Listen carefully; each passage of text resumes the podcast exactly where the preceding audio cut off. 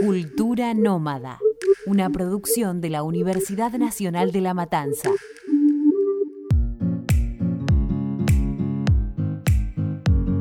Somos cultura nómada. Estamos acá, pero también allá.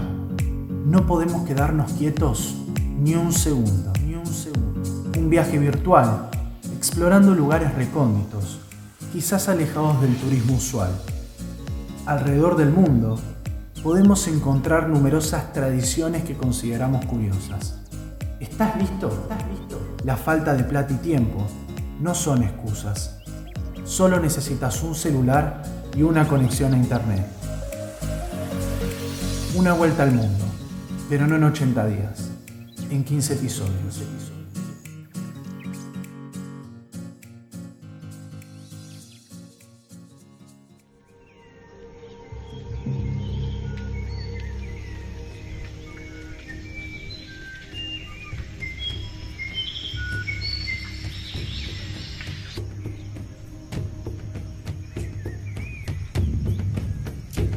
Los jíbaros, la tribu reductora de cabezas del Amazonas.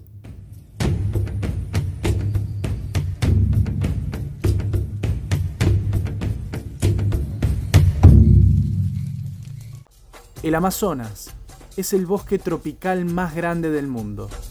Su extensión alcanza los 7 millones de kilómetros cuadrados y ocupa 9 países diferentes. Esta selva es una de las 7 maravillas naturales del mundo y es famosa por ser el hogar de millones de especies animales y vegetales, además de ser considerada uno de los pulmones del planeta.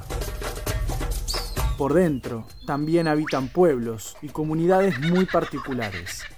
Uno de los más conocidos son los jíbaros. La violencia y la agresividad caracterizan a este pueblo amazónico, que le debe su fama a una tradición ancestral un tanto particular y sombría. La reducción de cabezas humanas de sus enemigos.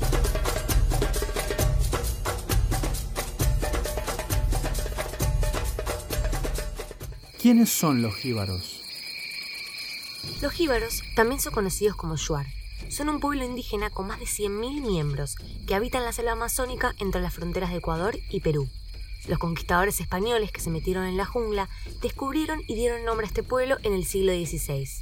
Pero ni los europeos ni los incas consiguieron dominar este territorio y a su gente. Todos los intentos de conquista fueron violentamente rechazados por los shuar. Jíbaro, en la cultura de los años 90, era un término despectivo que significaba persona pobre de origen campesino y que no tenía un gran conocimiento de cultura. Hoy este término se amplió y significa persona que nació en el campo o en la montaña. Tradicionalmente, el pueblo jíbaro vivió de la agricultura, la caza, la pesca, la recolección, siendo sus cultivos más importantes la yuca, el plátano, el maíz, el algodón y el tabaco.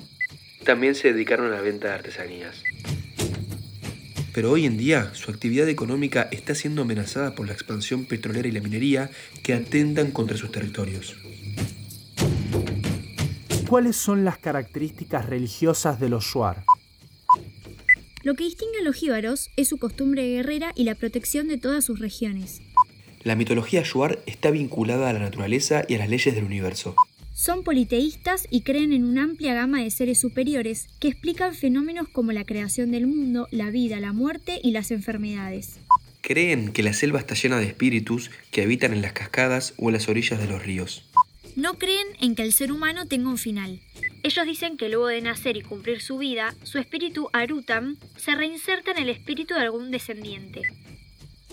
Sus dioses principales son Etza, que representa el bien, en oposición a Iwia, que representa el mal, Yakaim, que es símbolo de la fortaleza, Nunkui, dios de la fertilidad, y Tsunki, ese que encarna la salud. Cada tribu tiene un chamán, llamado Wishin, una especie de sacerdote mediador con el mundo sobrenatural y que a la vez es un líder político. Sin dudas, los Shuar son el pueblo más conocido y temido de la selva amazónica. Esto se debe a su antigua tradición de reducir las cabezas de sus enemigos y usarlas como trofeos de guerra.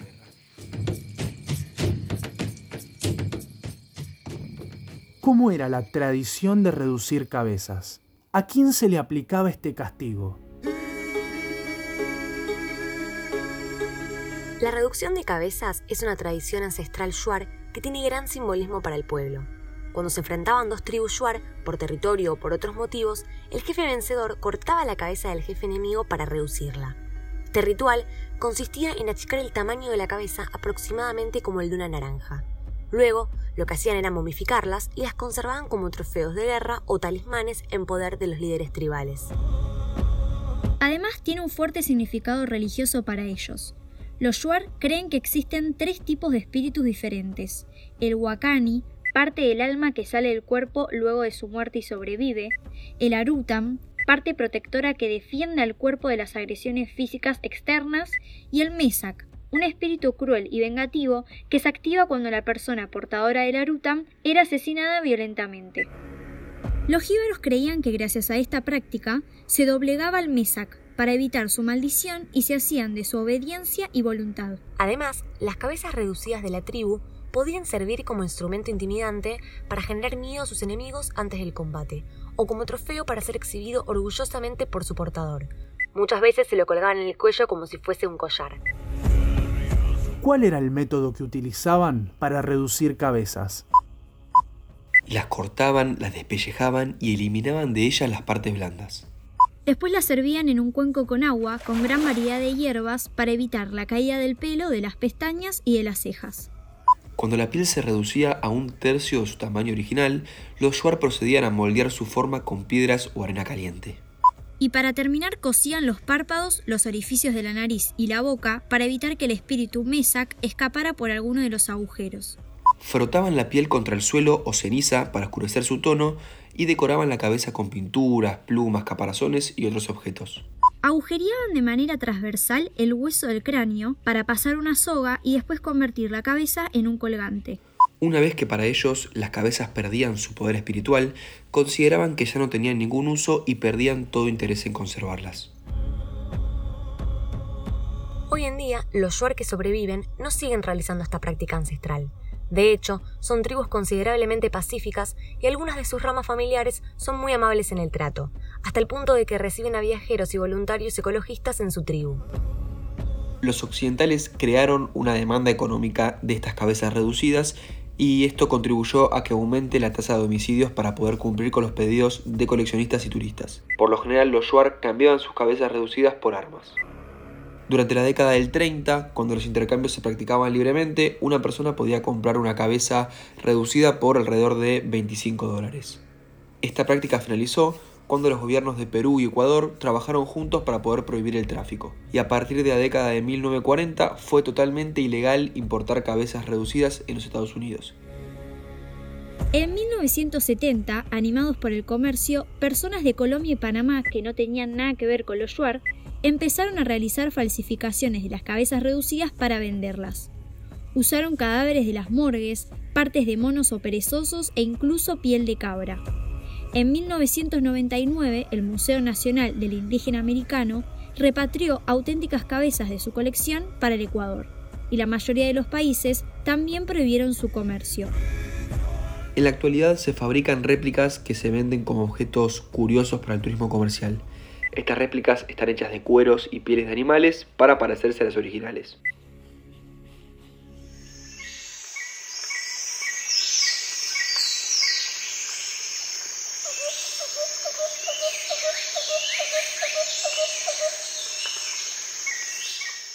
Cualquier persona escuchó hablar alguna vez de la selva amazónica.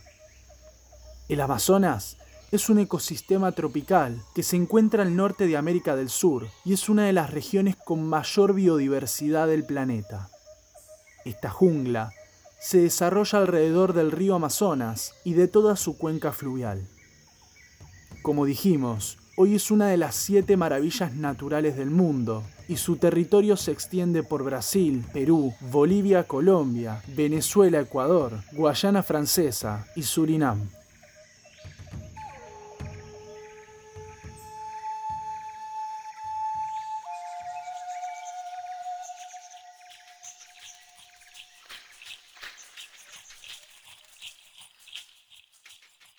En el Amazonas viven cientos de pueblos indígenas que fueron capaces de adaptarse a la vida en la selva y a convivir con la naturaleza que los rodea.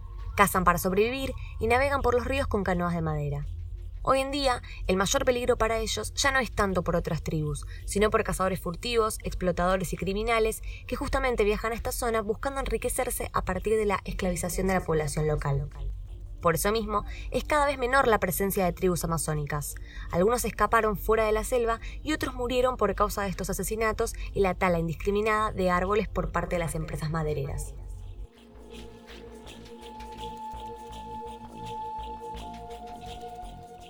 ¿Cómo afecta la deforestación en la selva amazónica a los pueblos indígenas? La Amazonia es considerada el pulmón del mundo porque absorbe millones de toneladas de dióxido de carbono presentes en la atmósfera. Su bosque genera el 20% del oxígeno en la atmósfera de la Tierra.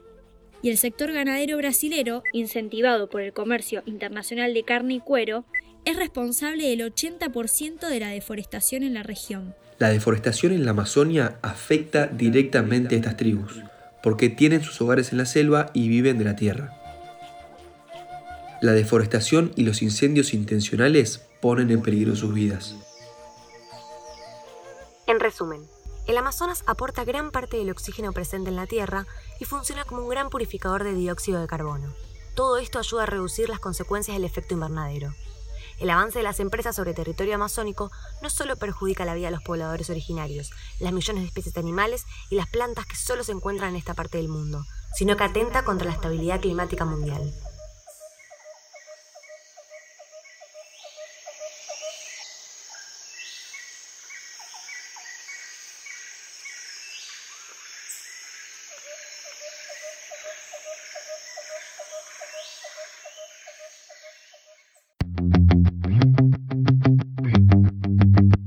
A la hora de emprender este viaje, supongo que debo seguir una serie de indicaciones, o como bien decimos, tips viajeros.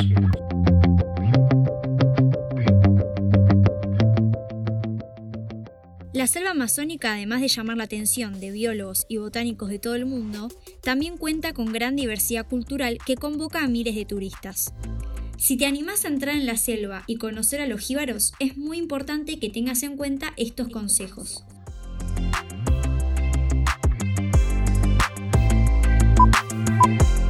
No podés viajar sin antes vacunarte contra la fiebre amarilla y el tétanos. Tener siempre a mano analgésicos. Es necesario muchas veces para el dolor o molestias causadas por el sol o por picaduras de insectos.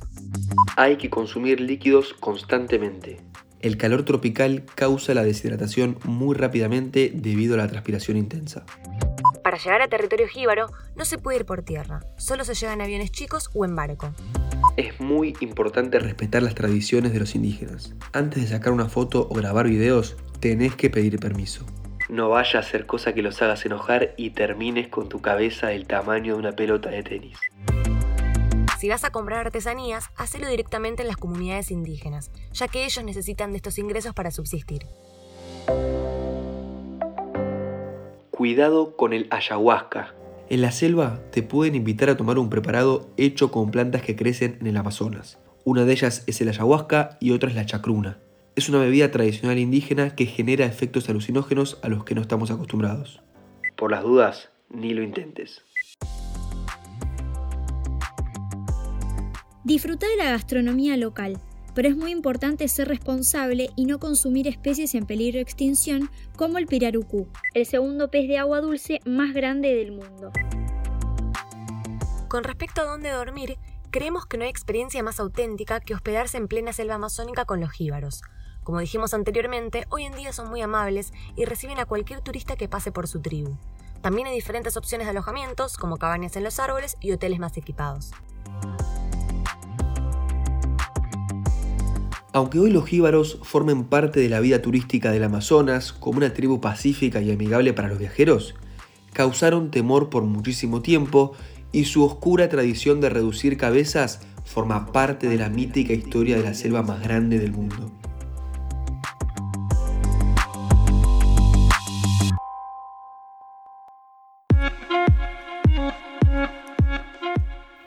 Aprendimos, investigamos, descubrimos y compartimos.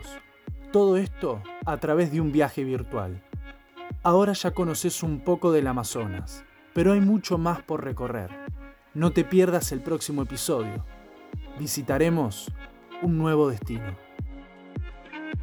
Somos cultura nómada, pero también nos conocen como Lara, Emi, Sofi y Ale.